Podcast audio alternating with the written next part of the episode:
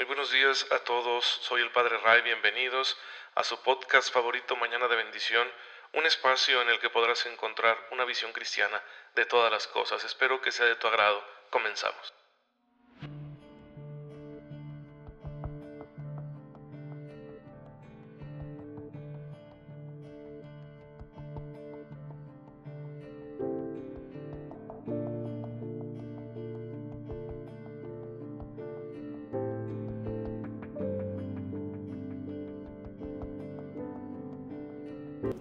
Muy queridos hermanos, les envío un fuerte abrazo, un cordial saludo a todos ustedes que tienen la amabilidad de escucharme en este humilde medio que ya tenemos bastante tiempo comunicando la fe de la iglesia, la palabra de Dios, el encuentro con Cristo, que es el mayor tesoro que tenemos y por eso lo compartimos. No tenemos cosa mejor para darles que esta.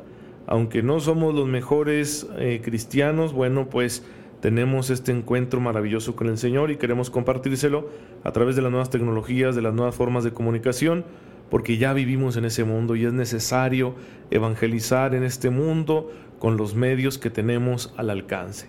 Y ya saben que siempre les deseo esto, que estén aprovechando todas las gracias, dones y bendiciones que el Señor seguramente está poniendo a su alcance para que puedan resolver su vida con todos los detalles que tiene de la manera más cristiana posible y que esto les ayude a ser felices aquí en la tierra y los vaya encaminando hacia el cielo.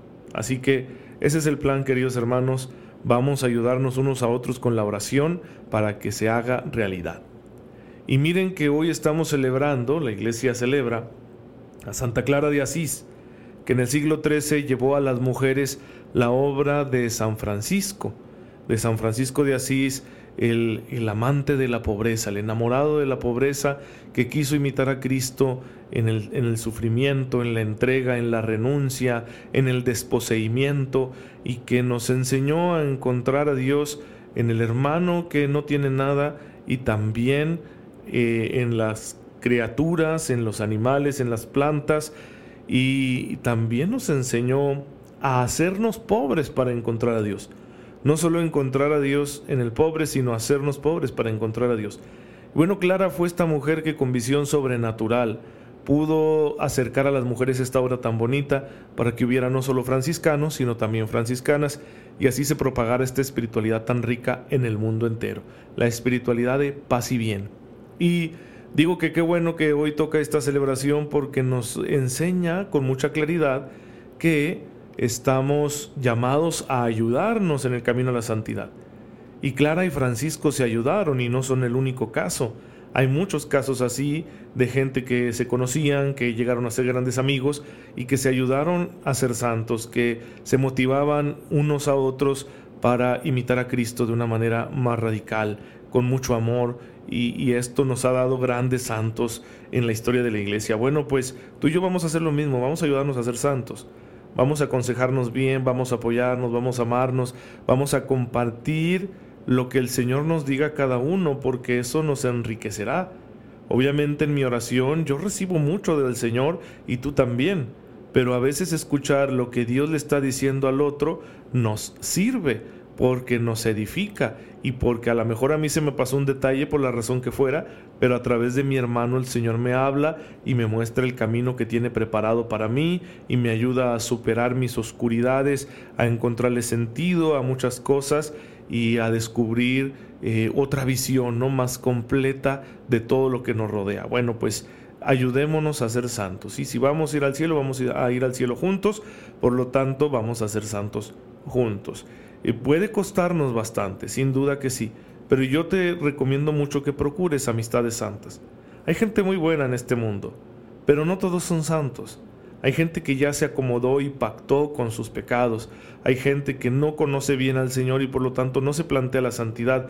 Hay gente que vive determinada de tal manera por las modas, las ideologías u otras circunstancias que ya sus criterios morales están, aunque no tengan mala voluntad, sus criterios morales están como borrosos, como que no tienen límites muy claros. Y bueno, pues eh, está bien ser amigos de esas personas, ¿por qué no?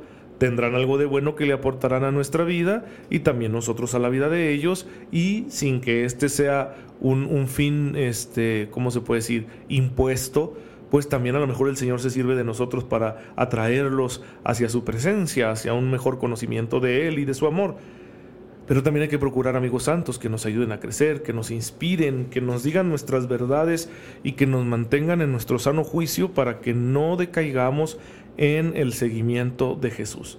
Así que yo te lo recomiendo muchísimo. Busca personas que compartan contigo el ideal de santidad, rodéate de ellas y a lo mejor así es como el Señor te va a hacer un gran santo. Y pues bien hermanos, todos los santos de todos los tiempos en la historia de la iglesia han por supuesto dedicado su vida a agradarle a Dios, es decir, a que con su conducta se respete de manera irrestricta la ley moral. Esa ley moral de la que estamos hablando aquí, siguiendo la enseñanza del catecismo y que tiene tantas expresiones. Ya les decía yo, en principio la ley moral es la, ley eterna, es decir, Dios mismo, que con su ser y con su voluntad, Él nos comunica lo que es el bien y ese bien es lo que nosotros tenemos que buscar con nuestra conducta.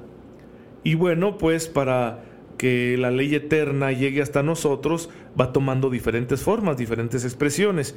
La ley moral natural de la que ya hablamos, que la encontramos en la creación, principalmente en nuestra propia naturaleza humana, que es una naturaleza específica, no, no debemos reducirnos a ser meros animales un poquito más desarrollados. Y luego vendrá la ley revelada, Sí, acuérdense que tenemos una revelación sobrenatural mediante la cual el Señor nos va mostrando con mayor profundidad su propio ser y sus designios y en esa revelación pues también se nos revela una moralidad que eh, primero en la primera etapa de la revelación pues es con el pueblo de Israel, la ley antigua dada a este pueblo mediante Moisés y luego ya con Jesucristo nuestro Señor vendrá la ley nueva, la ley evangélica, la ley perfecta, ¿sí? La ley evangélica purifica, supera y lleva a su perfección la ley antigua. Hay que grabarnos eso bien, ¿sí? Purifica, supera y lleva a su perfección la ley antigua. Lo que la ley antigua tenía de bueno, de permanente, permanece en la ley nueva y con un sentido más claro. Y lo que eh, no es vigente ya porque era provisional o las adherencias culturales de aquel pueblo que apenas estaba formando su conciencia, queda superado, queda purificado, para que así tengamos una ley moral que es como Dios quiere, ¿sí? que es verdaderamente lo que Dios quiere del hombre, del ser humano. Y esta ley moral está ordenada a lo que Jesús va a llamar el reino, ¿sí? que no es otra cosa que la relación perfecta con Dios, la comunión perfecta con Dios, que claro que alcanzará su plenitud en el más allá, hacia el final, hacia la consumación de todo, pero que empieza en el más acá, empieza ahora, con la escucha del Evangelio, con la fe y con la conversión. Y bueno, eh, de esa manera, pues el Señor nos va ayudando a orientarnos hacia nuestro fin último, que es Dios mismo. Eh, dice el catecismo que esta ley nueva se dirige a los que están dispuestos a acoger, ¿sí? A los que están dispuestos a acoger con fe la esperanza de la que Jesús habla. Y por eso el Evangelio siempre va a resaltar el valor que tienen los pobres, los humildes, los que sufren, los limpios de corazón, los que son perseguidos por la causa del mismo Cristo, porque ellos están dispuestos, con su actitud y su manera de vivir, están mostrando que están dispuestos para acoger ese mensaje. Por eso Jesús nos propone estas figuras, ¿sí? Eh, este tipo de vida, la vida del pobre, la vida del que sufre, la vida del justo, la vida del que es generoso en el servicio, Jesús nos las va a ir proponiendo como lo ideal. ¿Por qué? Porque esas maneras de vivir reflejan una gran disposición para acoger la palabra. Por eso le pide a sus discípulos, sean así. Dichosos los pobres. Es decir, ustedes no vivan buscando los beneficios económicos, buscando enriquecerse. Ustedes vivan desprendidos de las cosas. No pongan su corazón en las cosas. Dichosos los que construyen la paz. Ustedes no sean violentos. Ustedes construyan la paz de la mejor manera que puedan.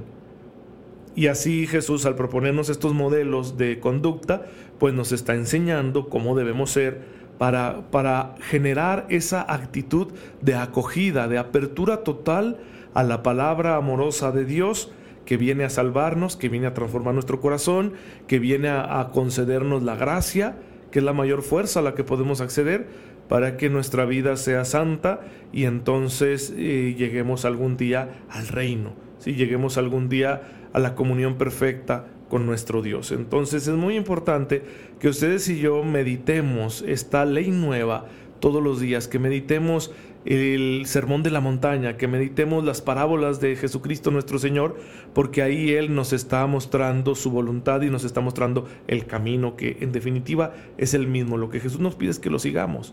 Todo eso que Jesús nos propone, dichosos los pobres, Él fue pobre. Dichosos los constructores de la paz, Él trabajó por la paz. Dichosos los que son limpios de corazón, ¿quién más limpio que Jesucristo?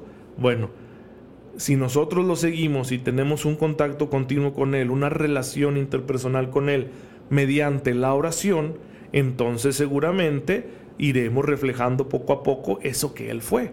Jesús no solo enseñó, sino que Él hizo todo eso que enseñó. E, es una coherencia perfecta la de Jesús. Por eso les decía yo en el episodio anterior que para esta moral nueva se necesita una espiritualidad nueva. ¿Sí? La religión cristiana no puede ser el cumplimiento de normas. Nunca debemos reducir nuestra religión a eso. Debemos de dejar de estar obsesionados con las normas. Esto no significa negar que hay normas, por supuesto que no Sí, e, e, eso es peligrosísimo. Y si tú escuchas a algún cristiano, algún sacerdote, teólogo, ¿verdad? Que te está diciendo, tú no te preocupes, si en Jesús no hay reglas, no le hagas caso. No le hagas caso porque claro que hay reglas y más exigentes que las que tenían los judíos o las que pueden tener los paganos. Pero ciertamente con lo que debemos estar obsesionados, por decirlo de alguna manera, es con estar con Él, pasar tiempo con Él, enamorarnos de Él atraparlo en nuestro corazón, porque sin eso nunca podremos vivir todo lo que el Evangelio nos pide. Nunca voy a poder tener esa actitud de los bienaventurados, ¿sí? No voy a amar la pobreza, no voy a construir la paz, me voy a dejar llevar por mis impulsos, no voy a cuidar la pureza, no me voy a entregar por la buena causa de Cristo, no voy a amar a mis hermanos, no voy a ser servidor, al contrario voy a ser egoísta. Porque una moral de puras normas no resiste el tiempo. No estamos hechos solo para las normas. Las normas son solo límites, orientaciones, herramientas que nos permiten llevar una vida ética. Pero lo importante es amar. Lo importante es entregarme. Lo importante es tener a alguien por quien vivir. Y en este caso, Dios nuestro Padre nos dice, aquí está mi hijo, vivan por él. Este es mi hijo amado, en quien me complazco, escúchenlo. Y Jesús nos dice, escúchenme y luego nos dice, síganme y aquí estamos siguiéndolo, ¿sí? Entonces, e, en ese contacto, en ese encuentro que yo tenga con Él, mi vida se irá llenando, perdón, de la gracia, de la capacidad para poder llevar a cabo todo lo que el Evangelio me pide. Y mi moral dejará de ser una moral de normas para convertirse en una moral del amor, ¿sí? Una moral del amor en la que el amor será el motivo, será el motor, será lo que me mueva a hacer el bien y cuando me digan, ¿por qué honra usted a su padre y a su madre? Ya no voy a decir porque está mandado. Voy a decir porque los amo. Y cuando me digan, ¿usted por qué no desea a la mujer de su prójimo? Ya no voy a decir, pues porque el prójimo me va a pegar. No, voy a decir, porque amo a mi prójimo. Y yo no quiero hacerle esto. ¿Por qué usted, verdad, renuncia a sus bienes? ¿Por qué usted se entrega a los pobres? ¿Por qué usted se la mantiene consolando a los afligidos? ¿Por qué usted no renuncia a su fe? por amor, porque amo a ese hermano que necesita de mí, porque amo al hermano que llora y porque amo a mi Señor, al que me dio mi fe y yo no lo voy a dejar, aunque me cueste. Y el amor entonces nos hará superar todas las pruebas, todas las tribulaciones, todas las dificultades y retos que se nos lleguen a presentar por el hecho de estar intentando llevar una vida agradable para Dios. Una moral del amor es de hecho más exigente que una moral de la obligación. ¿sí? Así que cuando ustedes escuchen que digan, no, el pecado no existe y no hay normas morales, manden a la porra ese mensaje. Las hay. Lo que es cierto es que la norma no es obligatoria por sí misma. Es el amor el que debe generar, generar perdón, ese vínculo de obligación. Es el amor la fuente de la moralidad. Si nosotros descuidamos esto, bueno, pues vamos a tener problemas. Ahora, el amor entendido a la manera de Cristo no como nosotros lo vemos a, veces reducido a una pasión, reducido a un sentimiento, a un interés. No, no, no, no. el amor a la manera de Cristo. ¿Y cuál es el amor de Cristo? Ese, esa voluntad de donarse, de hacerse don para el otro. Él se hizo un don para nosotros, tú y yo estamos llamados a hacernos un don para los demás. Ese es el amor, el amor que llamamos oblativo, el amor que se hace ofrenda, el amor de entrega, no el amor celoso, interesado.